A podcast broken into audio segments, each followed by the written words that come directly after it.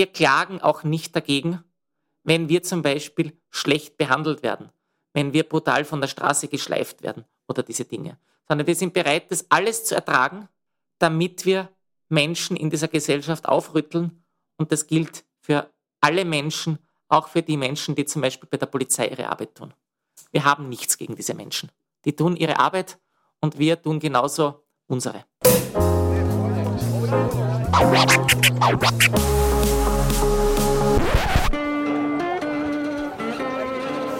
Liebe Hörerinnen und Hörer, herzlich willkommen im Zack Zack Nachtclub. Jeden Donnerstag ab 22 Uhr machen wir die Nacht zum Tag. Ungezwungen, persönlich und mit Open End. Schön, dass ihr heute dabei seid.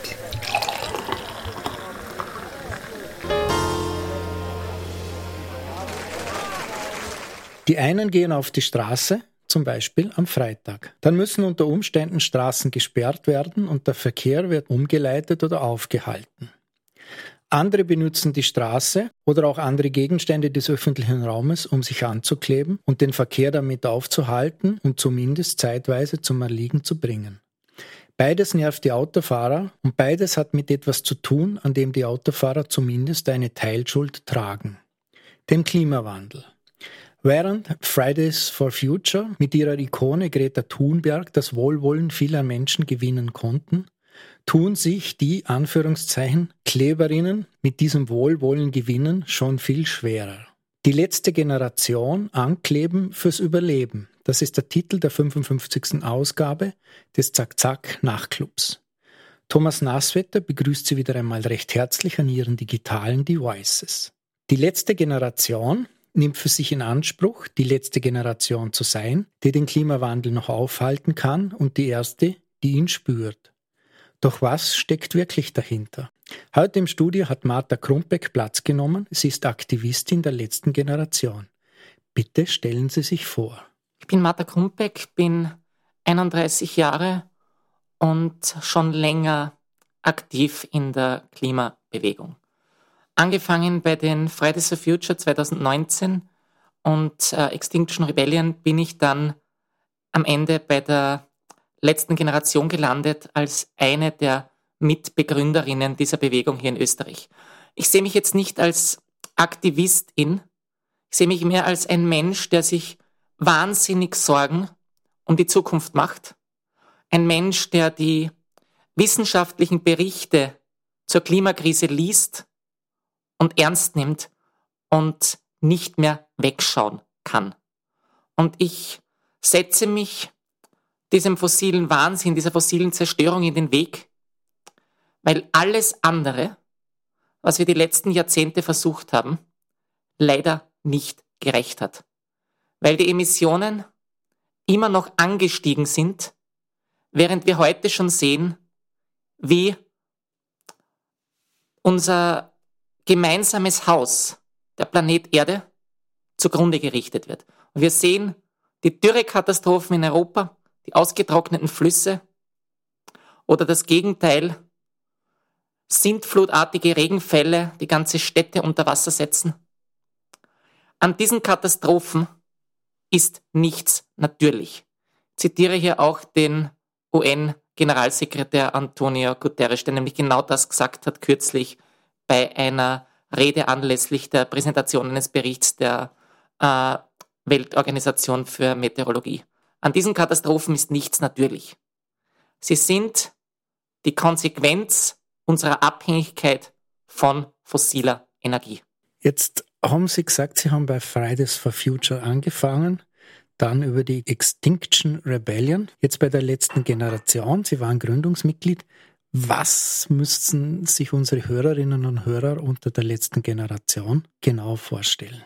Zunächst einmal zum Begriff. Das kommt von einem Ausspruch von damals Präsident Obama, der gemeint hat, die heute lebenden Menschen wären die letzte Generation, die die Klimakrise noch aufhalten kann. Aufhalten, das können wir die Klimakrise inzwischen nicht mehr, weil das, was passiert ist, ist passiert. Das CO2 ist in der Luft, das kriegen wir da nicht mehr weg. Das heißt, wir können höchstens noch verhindern, dass es noch viel, viel, viel, viel schlimmer wird. Wir sind einfach ein Zusammenschluss von Menschen, der sich nicht gefallen lässt, wie wissenschaftliche Fakten weiter ignoriert werden, wie eine Regierung nach der anderen unser Klima gegen die Wand fährt und wie eine Regierung nach der anderen ein tödliches fossiles System weiter unterstützt, äh, das unsere Kinder, wenn wir so weitermachen, das Leben kostet. Wie viele Aktivistinnen arbeiten da bei Ihnen mit und wie viele machen dann ungefähr bei Aktionen mit, die Sie durchführen? Es ist immer schwer zu sagen, wie viele Menschen aktiv sind. In Österreich sind wir inzwischen einige Dutzend Menschen, die schon auf der Straße waren bei den ikonischen Klebeaktionen. Und dazu gibt es noch einiges mehr Menschen, die im Hintergrund äh, mithelfen, die zum Beispiel beim Flyerverteilen mithelfen, beim Organisieren von Vorträgen mithelfen oder einfach bei zum Beispiel äh, Foto- und, und Videomaterial. Wenn Sie jetzt sozusagen das einordnen wollen, was unterscheidet die letzte Generation von Fridays for Future oder den Extinction Rebellion? Ähm, wir versuchen einfach das zu tun, was notwendig ist, damit sich in dieser Gesellschaft endlich was ändert, damit der fossile Wahnsinn um uns herum nicht einfach so weitergehen kann. Die Fridays for Future sind eine tolle Bewegung. Sie werden unterstützt von der kompletten Wissenschaft. Und sie gehen seit inzwischen drei Jahren Freitag für Freitag auf die Straße, um für Forderungen einzutreten, die aus wissenschaftlicher Sicht eine Selbstverständlichkeit sein sollten. Und was ist passiert? Die Politik hat ihnen auf den Kopf geschissen. Sie werden eingeladen zu irgendwelchen Gesprächen, bei denen ihnen kein Mensch zuhört. Sie stellen ihre Forderungen im luftleeren Raum und niemand ist da, um diese wissenschaftlich absolut begründeten Forderungen in die Tat umzusetzen. Extinction Rebellion geht einen Schritt weiter, nämlich es ist eine Bewegung von Menschen, die sich in den Weg stellen. Die einfach dafür sorgen, dass sie nicht länger ignoriert werden können, indem sie nicht brav angemeldet demonstrieren, wo sie niemanden stören, sondern indem sie sich auf die Straße stellen, auf die Straße setzen, äh, blockieren, nerven, um sich Gehör zu verschaffen. Nur, wie sich gezeigt hat, es reicht nicht aus, das wie bei Extinction Rebellion üblich zweimal im Jahr zu tun für jeweils eine Woche, sondern die Regierung schaut diese eine Woche halt einfach zu und danach hat sich's erledigt und sie schaut und sie, und sie macht wieder weiter mit dem alltäglichen Wahnsinn. Das erzeugt keine, das erzeugt kein Dilemma. Das erzeugt keine Zwangslage. Bei der letzten Generation ist es eben unser Ziel, so störend zu sein, so nervig zu sein, dass wir die Regierung in ein Dilemma zwingen. Dass Wegschauen und nichts tun und Aussitzen keine Option mehr ist, sondern dass sich die Regierung entscheiden muss, entweder wir gehen auf diese wissenschaftlich völlig berechtigte Minimalstforderung ein, die wir stellen, oder wir versuchen, alle diese Menschen, die da im zivilen Widerstand sich auf die Straßen setzen, an die Straßen kleben, wir versuchen, alle diese Menschen so wegzusperren, dass sie das nicht mehr weiter tun können. Weil Strafandrohungen und dergleichen halten uns nicht mehr davon ab, das zu tun, was notwendig ist, um diese Gesellschaft aufzurütteln. Die Provokation geht jetzt sozusagen über das Thema Provokation hinaus. Sie nehmen wissentlich in Kauf, dass Sie mit dem Rechtsstaat in einer gewissen Weise in Konflikt kommen, um sozusagen, Sie haben jetzt von der Regierung gesprochen, aufzurütteln. Ist es aber nicht ähnlich wichtig, wie das die Fridays for Future tun, da auch die Bevölkerung mitzunehmen, weil mit ihren Aktionen, da provozieren sie doch sehr stark und ich habe am Anfang von diesem Wohlwollen gesprochen. Spielt es in Ihren Überlegungen keine Rolle, sozusagen das auf eine breite Basis zu stellen, sondern geht es wirklich nur darum, zu provozieren? Ziviler Widerstand ist kein Beliebtheitswettbewerb. Ziviler Widerstand war auch in der Geschichte fast nie ein Beliebtheitswettbewerb. Äh, wenn man sich zum Beispiel anschaut, die Bürgerrechtsbewegung in den USA.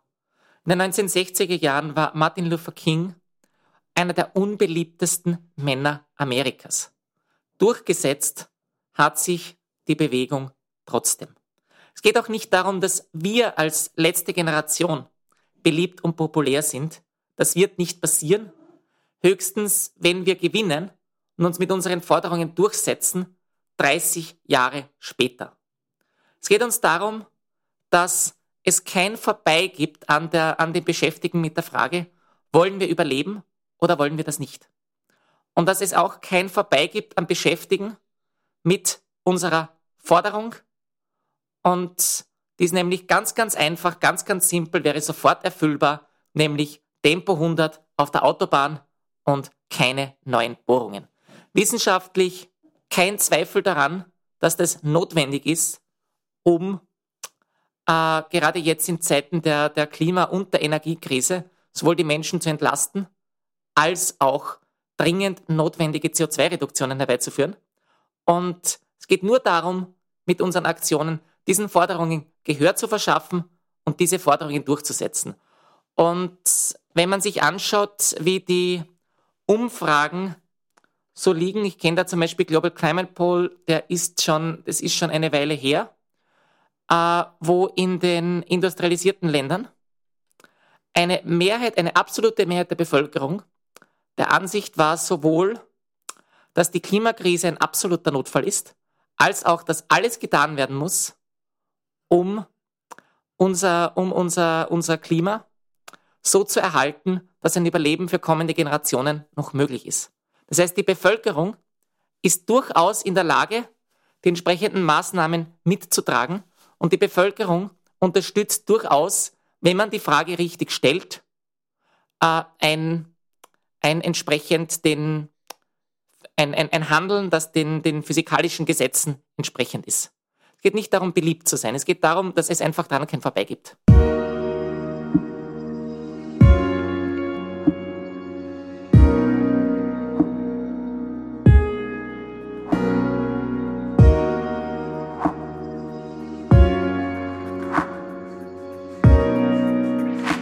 Letzte Generation sieht sich als absolut gewaltfrei und stellt die Gewaltfreiheit an die erste Stelle ihres Wertekanons auf der Website letztegeneration.at.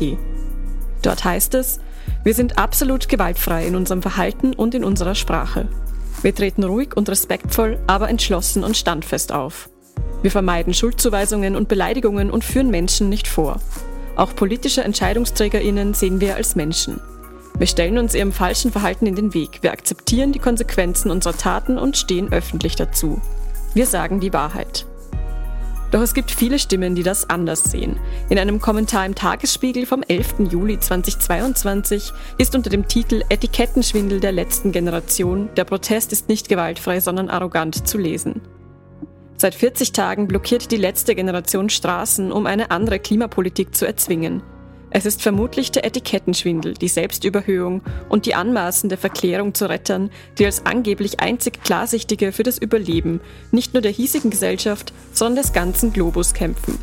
Sie behaupten, ihre Aktionen seien gewaltfrei. Das empfinden die Menschen, denen sie mutwillig die Bewegungsfreiheit nehmen, anders. Der Berliner Kurier schreibt am 29. August 2022, der persönliche Einsatz ist also hoch. Doch wie schon beim Hungerstreik scheinen die Ziele der Aktionen manchmal diffus und in merkwürdigem Missverhältnis zu den Mitteln. Bei den ersten Autobahnblockaden war der Bezug zu den Zielen nicht ganz ersichtlich, sagt der Berliner Protestforscher Dieter Rucht. Dann steht weiter unten, die Politik scheint die Proteste inzwischen weitgehend zu ignorieren. Erreicht worden sei Medienaufmerksamkeit, sagt Rucht. Inwieweit sich das übersetzt in politische Wirkung, lässt sich schwerlich sagen. Prompte Ergebnisse zu erwarten, wäre wohl ohnehin vermessen. Die Klimakrise, das ist mittlerweile klar, auch dem größeren Teil der Bevölkerung, die ist unumgänglich. Sie haben es angesprochen. Wo kommt aber trotzdem diese Diskrepanz zwischen Anspruch und Wirklichkeit daher, dass dann doch aus Ihrer Sicht sehr wenig passiert?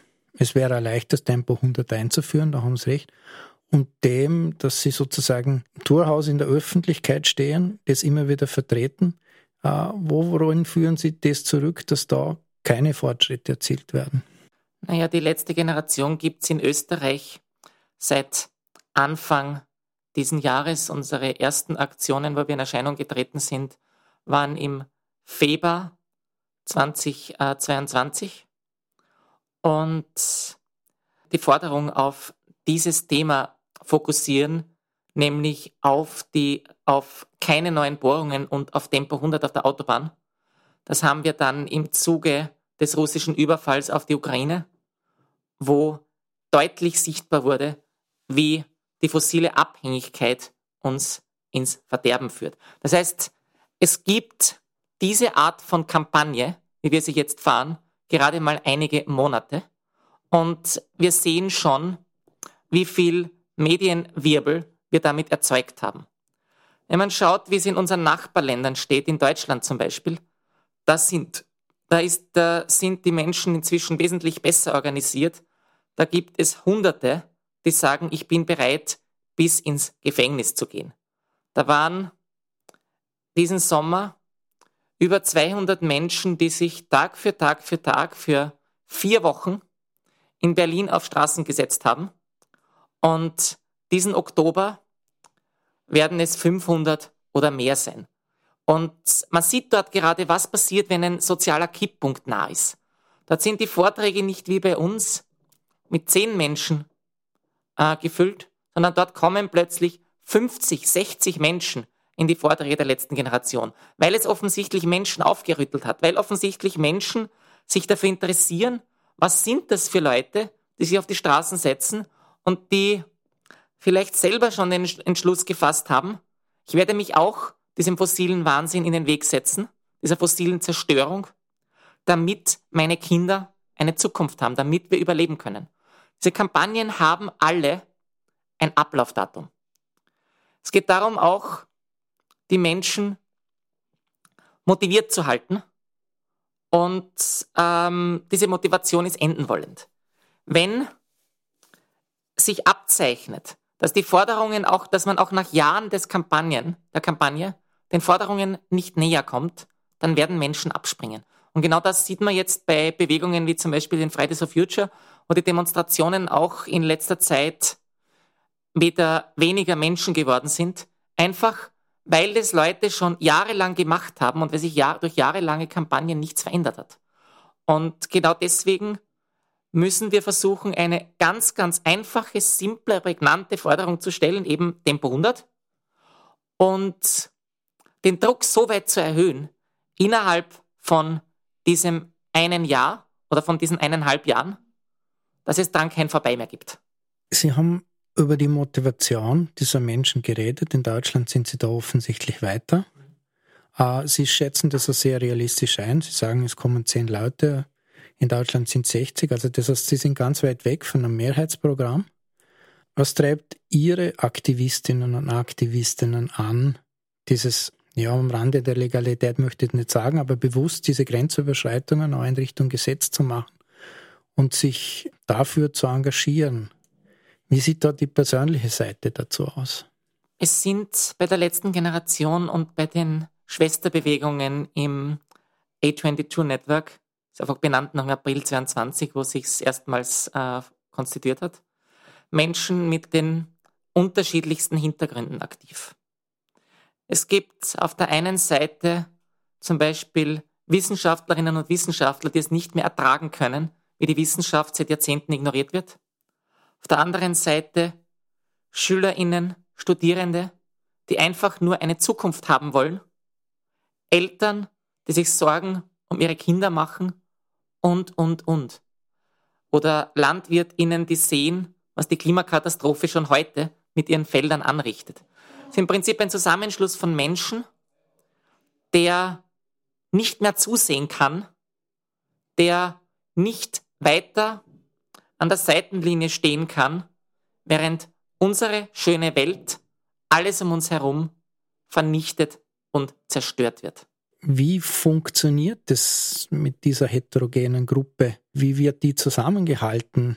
Das sind ja nicht nur die Aktionen, da gehört ja viel mehr dazu, das sich zu überlegen, was man tut, wie man es tut, wie man das durchführt, wie man sich organisiert, auch die Öffentlichkeitsarbeit.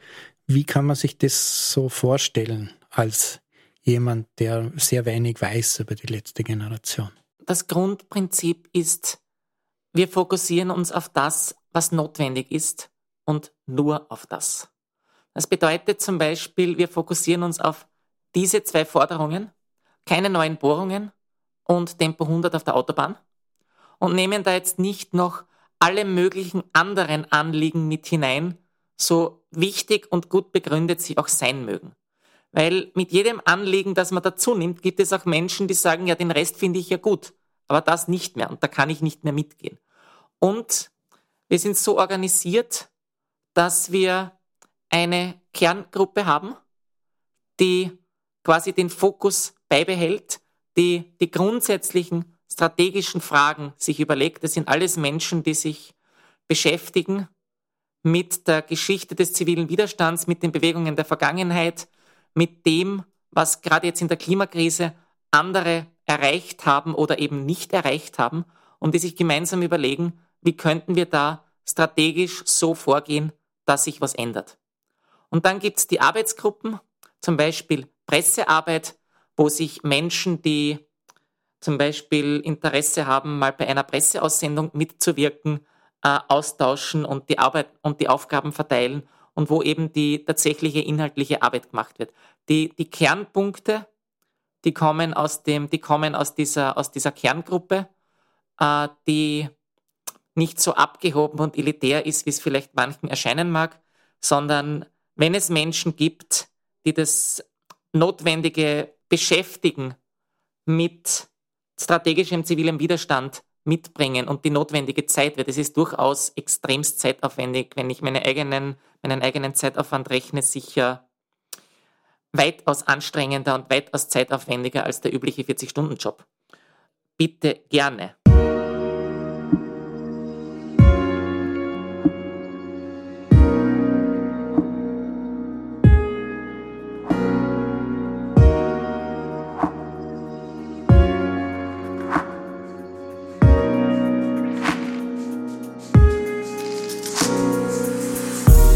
Gewaltlosigkeit ist keine Erfindung der Neuzeit. Schon verschiedene Religionsgründer des Altertums wie Siddhartha Gautama, Mahavira, der den Jainismus begründete, der heute noch in Indien praktiziert wird, und Jesus von Nazareth. Bis zum heutigen Tag arbeiten sich viele Menschen an einem Zitat von Jesus aus dem Matthäusevangelium ab. Ich aber sage euch, leistet dem, der euch etwas Böses antut, keinen Widerstand, sondern wenn dich einer auf die rechte Wange schlägt, dann halt ihm auch die andere hin. Und wenn dich einer vor Gericht bringen will, um dir das Hemd wegzunehmen, dann lass ihm auch den Mantel. Gewaltlosigkeit ist auch ein Thema im Humanismus des antiken Griechenland, insbesondere im weltlichen Humanismus. Die griechische Polis verstand sich ausdrücklich als eine Gesellschaftsverfassung, die nicht auf Gewalt basierte.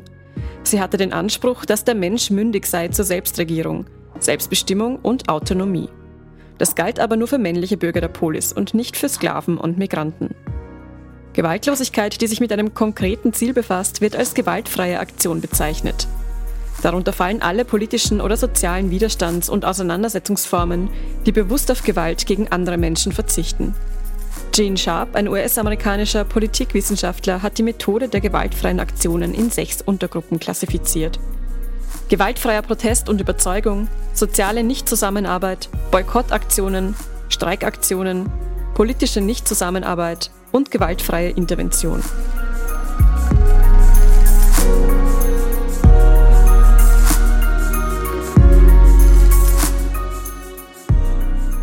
Man muss als Aktivist oder Aktivistin bei Ihnen nicht unbedingt bei diesen Klebeaktionen mitmachen, sondern man kann sich auch weniger exponiert engagieren. Es gibt im Prinzip drei Arten, wie man sich bei der letzten Generation engagieren kann. Das erste ist einmal mit dabei sein bei den Aktionen.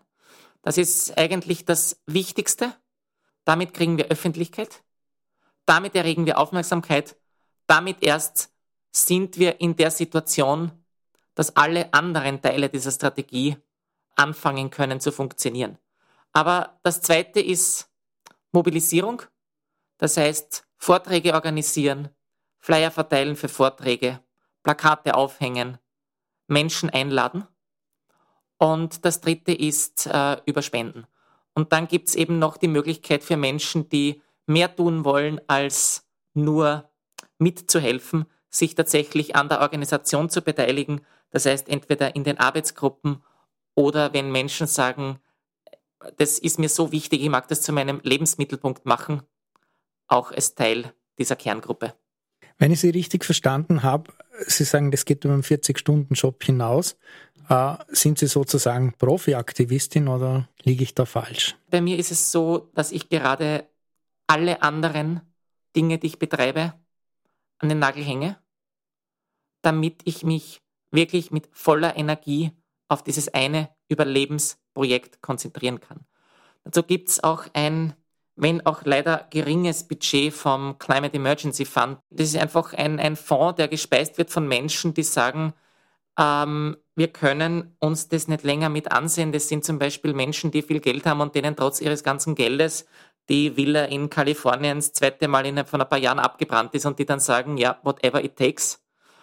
Und ja, es reicht aus, um die Lebenskosten, den dringendst notwendigen eigenen Bedarf zu decken, aber das ist es schon, für eine Aufgabe, die wesentlich zeitaufwendiger ist, wesentlich energieaufwendiger eigentlich als die, als die, als die meisten anderen Dinge. Es ist im Prinzip eine, eine Beschäftigung für absolute EnthusiastInnen und es ist unmöglich, den ganzen Menschen, die sich bei uns engagieren, in irgendeiner Weise das abzugelten, was sie alles, was sie alles beitragen. Wie funktioniert das eigentlich, dieses Festkleben? Weil Sie nehmen ja in Kauf, dass Sie von der Polizei, von der Feuerwehr, glaube ich, entfernt werden. Wie muss man sich das vorstellen? Ja, das Ankleben geht ja ganz, ganz simpel. Hand einschmieren mit dem Superkleber, Hand auf die Straße und draufsetzen, damit es schön angepresst wird, damit es einfach schneller und fester hält. Ja, das Ablösen gibt es verschiedene Varianten von sanfter bis quasi heftiger. Kommt auch darauf an, wer kommt. Am Anfang haben sie gerne den Rettungsdienst geholt, die dann mit Desinfektionsmittel zu Leibe gerückt sind. Das dauert eine Weile, aber es geht irgendwie dann doch. Ähm, ich hatte schon Feuerwehr mit Nitroverdünnung, würde ich eigentlich nicht empfehlen und die Polizei mit diesem Kleberentfernungsspray, der auch nicht wirklich so gut funktioniert in Österreich. Ja, und dann wird eben herumgehebelt drunter. Äh, Polizei nimmt dafür gerne so Metallspatel, mit denen sie unter die Hand äh, fährt, unter die angeklebte und da eben versucht, den, den Kleber abzuhebeln.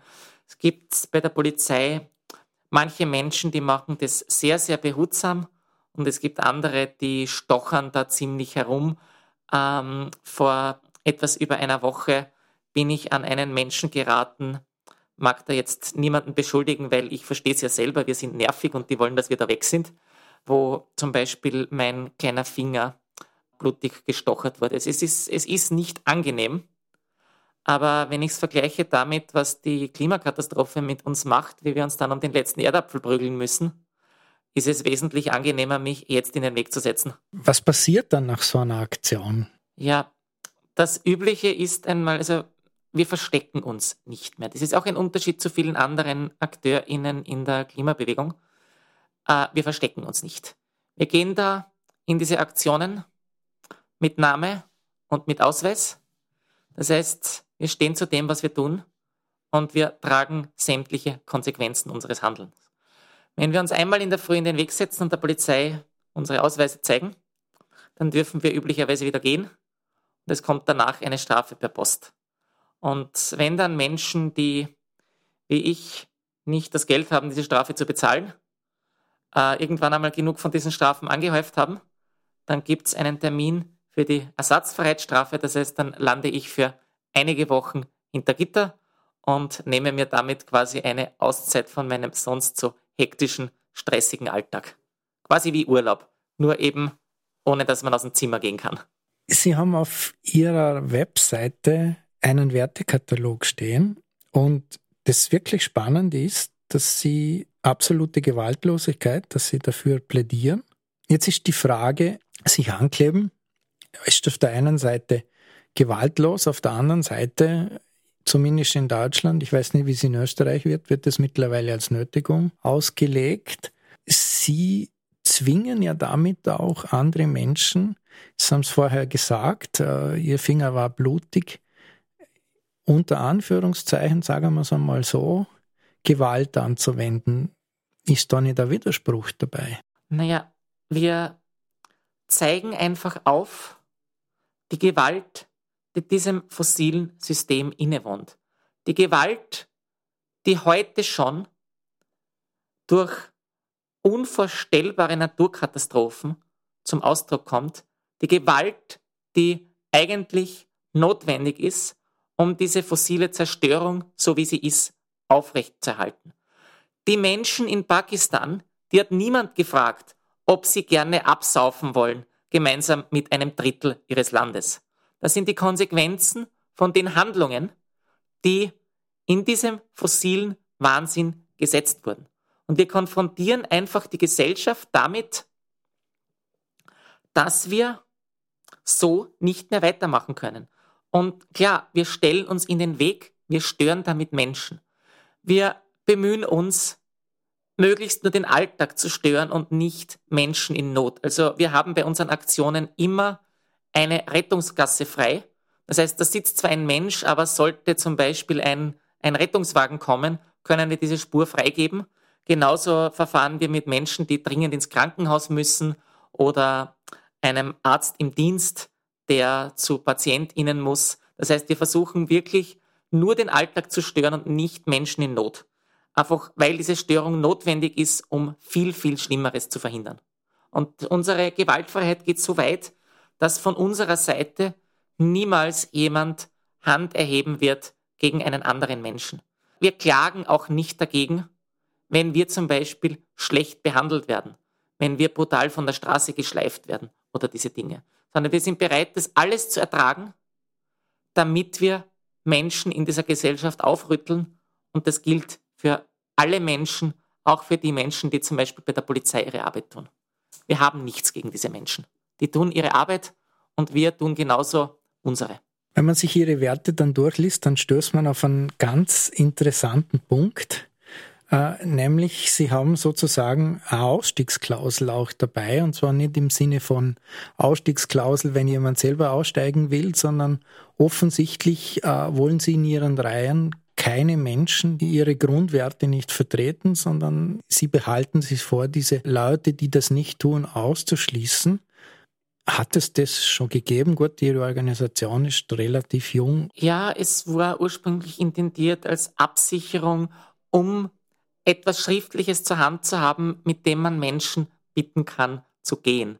Bei einer Bewegung ist es schwierig, wirklich von einem Ausschluss zu sprechen, aber wir können zumindest Menschen bitten, sich zum Beispiel nicht mehr an unseren Aktionen zu beteiligen oder nicht mehr bei einer Arbeitsgruppe mitzuwirken. Und das hat den Grund, dass gerade bei den Aktionen absolute gewaltfreie Disziplin unerlässlich ist. Also wenn es einen Menschen gibt, von dem man weiß, dass dieser Mensch sich in Ausnahmesituationen nicht beherrschen kann, wenn zum Beispiel Autofahrende auf ihn zustürmen oder solche Dinge, dann ist es ein Mensch, der uns gewaltigen Schaden anrichten kann, wenn dann Bilder um die Welt gehen, wie zum Beispiel ein, dass zum Beispiel ein Mensch äh, von uns aufsteht und, und den attackiert oder niederschreit oder was auch immer. Einfach mangelnde gewaltfreie Disziplin ist eben eine der Sachen, die die Bewegung gefährdet, die das Erreichen unserer Ziele gefährdet und, und, und. Und genau deswegen haben wir diese Klausel drinnen. Und wir haben sie bislang bei, in zwei Fällen auch angewendet. Wie auch, wie auch steht, es ist kein Werturteil über die betreffenden Menschen, wahrscheinlich super tolle, engagierte Personen. Es, es ist einfach nur eine Feststellung, dass dieser Mensch nicht zu uns als letzte Generation passt und nicht zu unserer Strategie.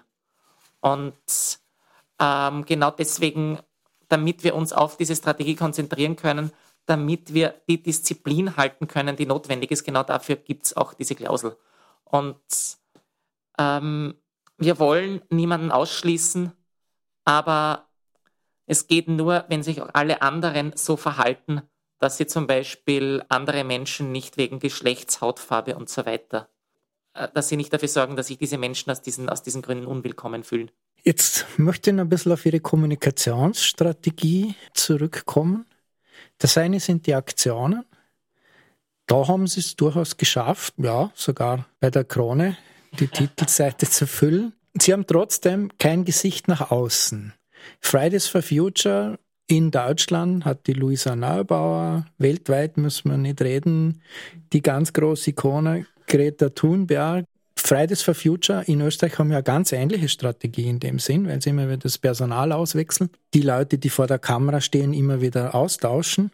Als Marketingmensch, der ich auch bin, sehe ich das äh, ein bisschen schwierig, weil gerade in ihrem Fall entsteht nämlich etwas, was man, äh, wenn da niemand steht, Sie haben vorher Martin Luther King angesprochen, er hat seiner Bewegung ein unglaublich typisches Gesicht gegeben. Auf der anderen Seite kann es eben passieren, wenn kein Gesicht da ist, wenn niemand sozusagen dafür steht, dann wird doch die Bewegung damit in einem bestimmten Punkt entmenschlicht. Es bleibt nur die Provokation übrig. Für viele andere Menschen sehen sie das nicht durchaus auch als problematischen Punkt in ihrer Kommunikation. Ich, ich würde nicht sagen, dass wir keine Gesichter haben.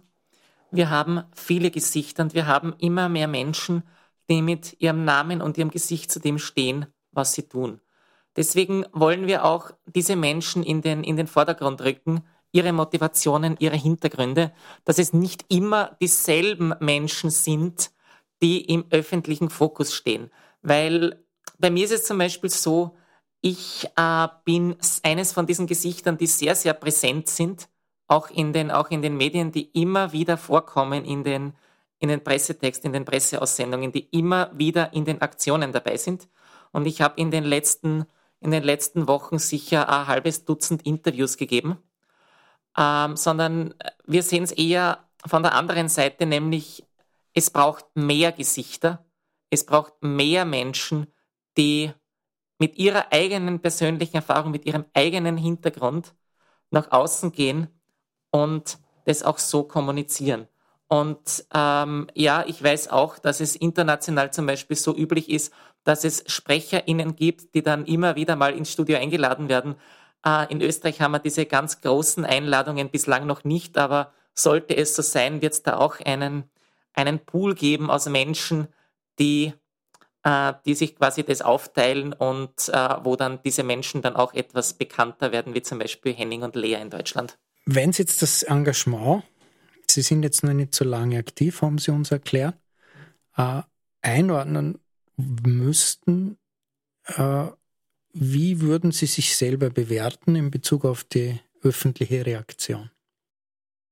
Ja, ich gehe stark davon aus, dass die meisten Menschen in diesem Land es nicht gut finden, was ich so tue und dass ich mich in den Weg stelle. Aber es gibt eine Minderheit und es sieht auch immer wieder bei den Aktionen, dass es immer wieder Leute gibt, die vorbeikommen und Daumen hoch zeigen.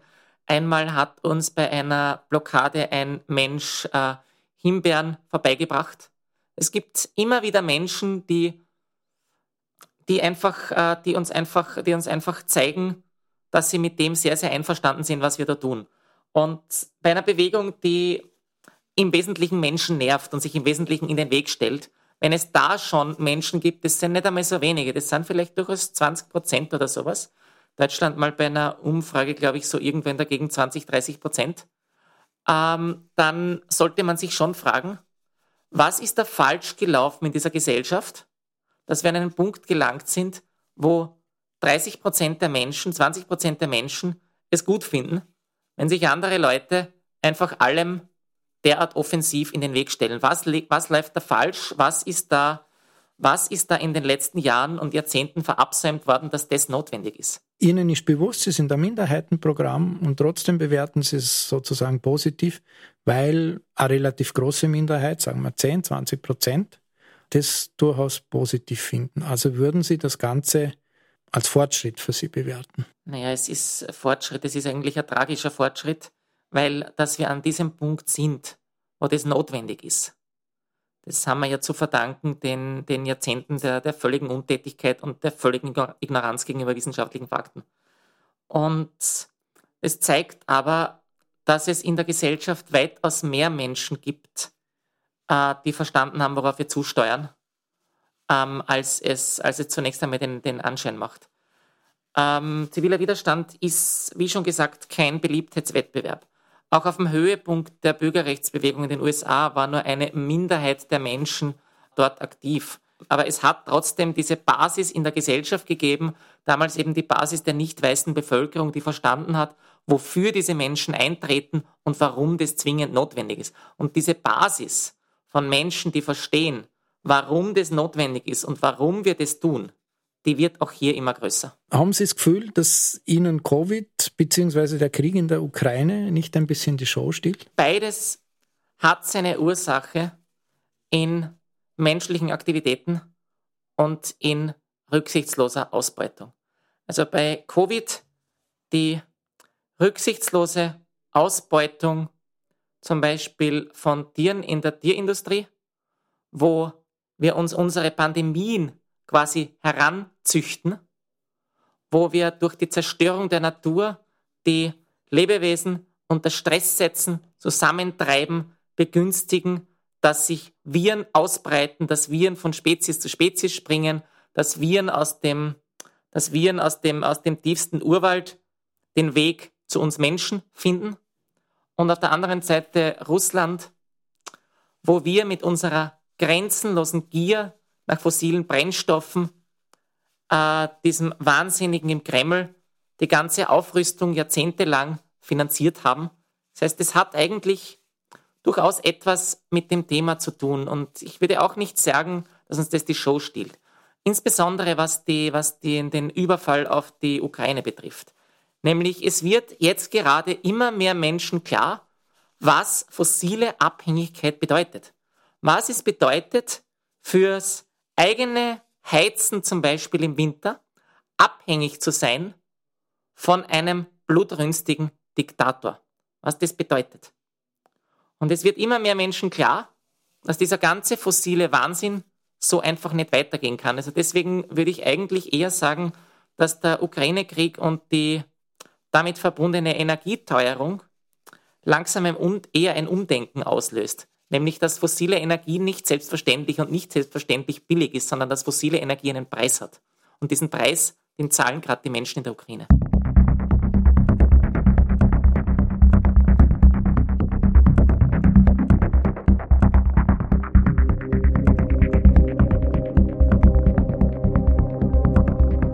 Das ist natürlich eine völlig irre Konstruktion. Das kann doch kein Mitglied einer Generation von sich behaupten, dass nach ihm oder ihr nichts mehr kommt.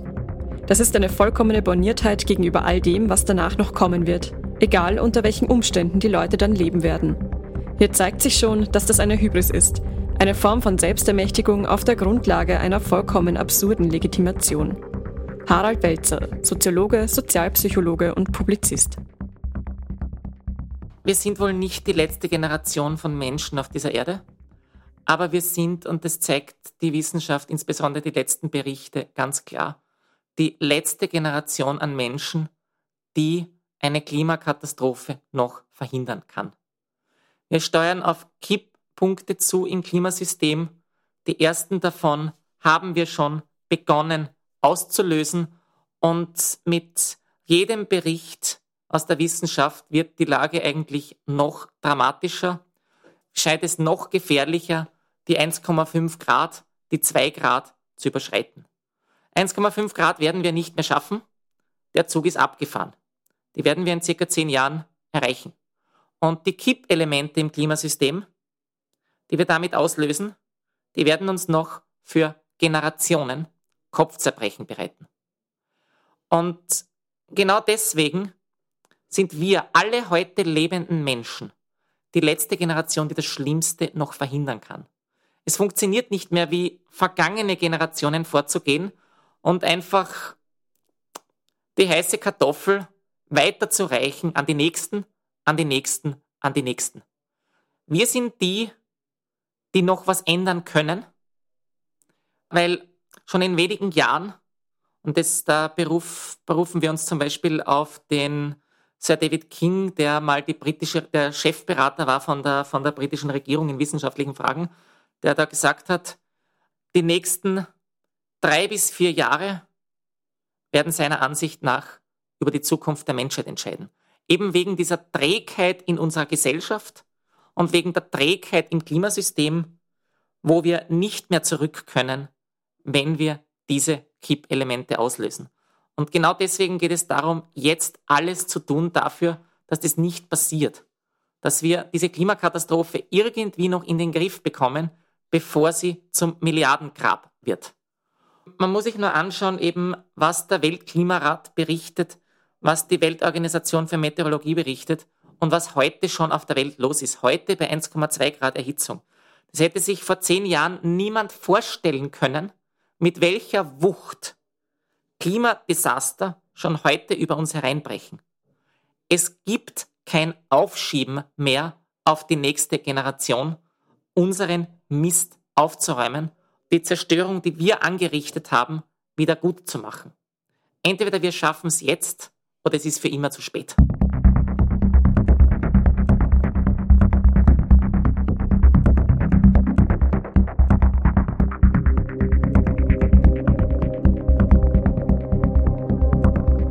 Es gibt keine Grauzonen, wenn es ums Überleben geht. Greta Thunberg. Völlig richtig. Das, was ich mich aber noch frage, ist, wenn es keine Grauzonen gibt, wenn es ums Überleben geht, warum dann Menschen immer noch an, sagen wir mal, Aktionsformen und Formaten festhalten, von denen sich in den letzten Jahren gezeigt hat, dass sie nach einem anfänglichen Aufmerksamkeitsschub nichts mehr verändern. Warum immer noch Menschen große Demos organisieren, in dem Wissen, und es ist inzwischen Wissen, dass sich danach nichts ändert. Wenn wir doch in, wenn wir doch in einer Welt leben, wo manche Dinge doch schwarz und weiß sind, nämlich wollen wir, dass wir überleben oder wollen wir das nicht? Wollen wir dafür sorgen, dass unsere Kinder und Enkel noch eine überlebenswerte Zukunft vorfinden? Oder wollen wir stattdessen den fossilen Wahnsinn weiter schützen bis ans bittere Ende?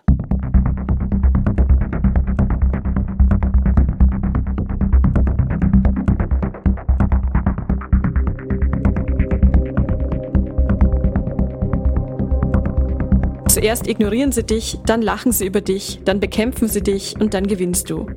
Nicholas Klein, US-Gewerkschafter 1918. Fälschlicherweise Mahatma Gandhi zugeschrieben.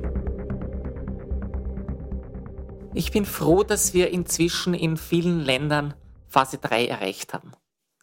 Im Vereinigten Königreich sind äh, angesichts von Extinction Rebellion ähm, und Insulet Briten und anderen Bewegungen, die sich massivst in den Weg gestellt haben, Gesetze verabschiedet worden, die inzwischen schon jeden Protest der ein bisschen Lärm macht, kriminalisieren. Dort wurden Menschen für Monate weggesperrt dafür, dass sie sich friedlich auf die Straße gesetzt haben und dort angeklebt haben. In Deutschland sieht man auch, wenn man sich anschaut, wie die Staatsanwaltschaft jahrelange Haft gefordert hat für Menschen, die sich über der Autobahn abgeseilt haben. Wir sind gerade dabei, die Mächtigen dermaßen zu triggern, dass sie alles unternehmen wollen, um uns mit der rechtlichen Keule zu zerschlagen.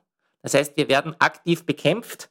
Das ist schon einmal ein großer Fortschritt gegenüber der Ignoranz und auch gegenüber dem ins Lächerliche ziehen. Meine Hoffnung ist ja, dass sich der letzte Teil des Zitats auch bewahrheitet, nämlich, dass wir irgendwann einmal sagen können, ja, und dann, dann haben wir gewonnen. Dann haben wir einfach unsere Forderung durchgesetzt.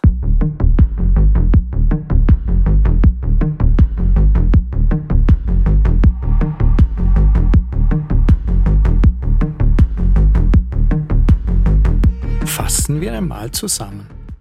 Ziviler Widerstand ist kein Beliebtheitswettbewerb. Und dieser bleibt vielfach über lange Zeit ein Minderheitenprogramm.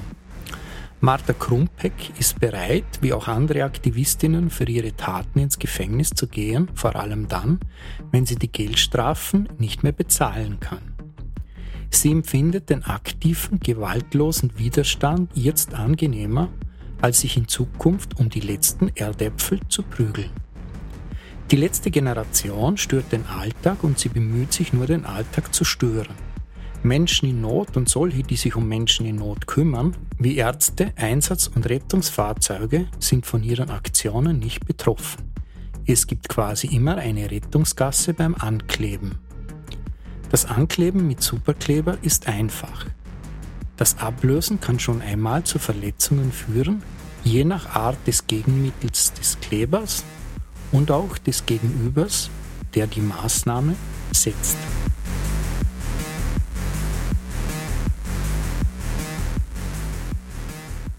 Wir sind am Ende der Sendung. Die letzte Frage. Haben Sie das Gefühl, gerade in Österreich etwas zu bewegen? Oder verhallen Ihre Aktionen durchaus mutig, durchaus provokant, je nachdem, wie man es betrachtet? Einfach im Getöse der Maschinerie der modernen Gesellschaft? Habe ich schon den Eindruck, dass unsere Aktionen was bewegen.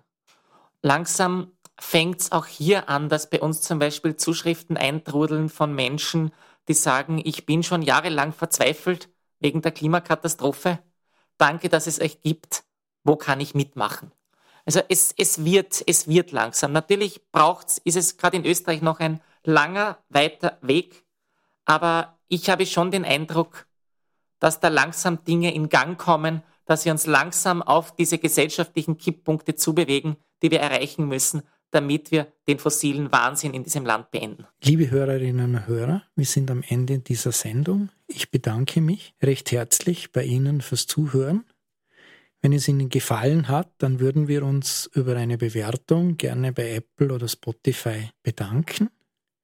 Falls es Ihnen sehr gefallen hat, mein mittlerweile klassischer Hinweis auf die finanzielle Unterstützung.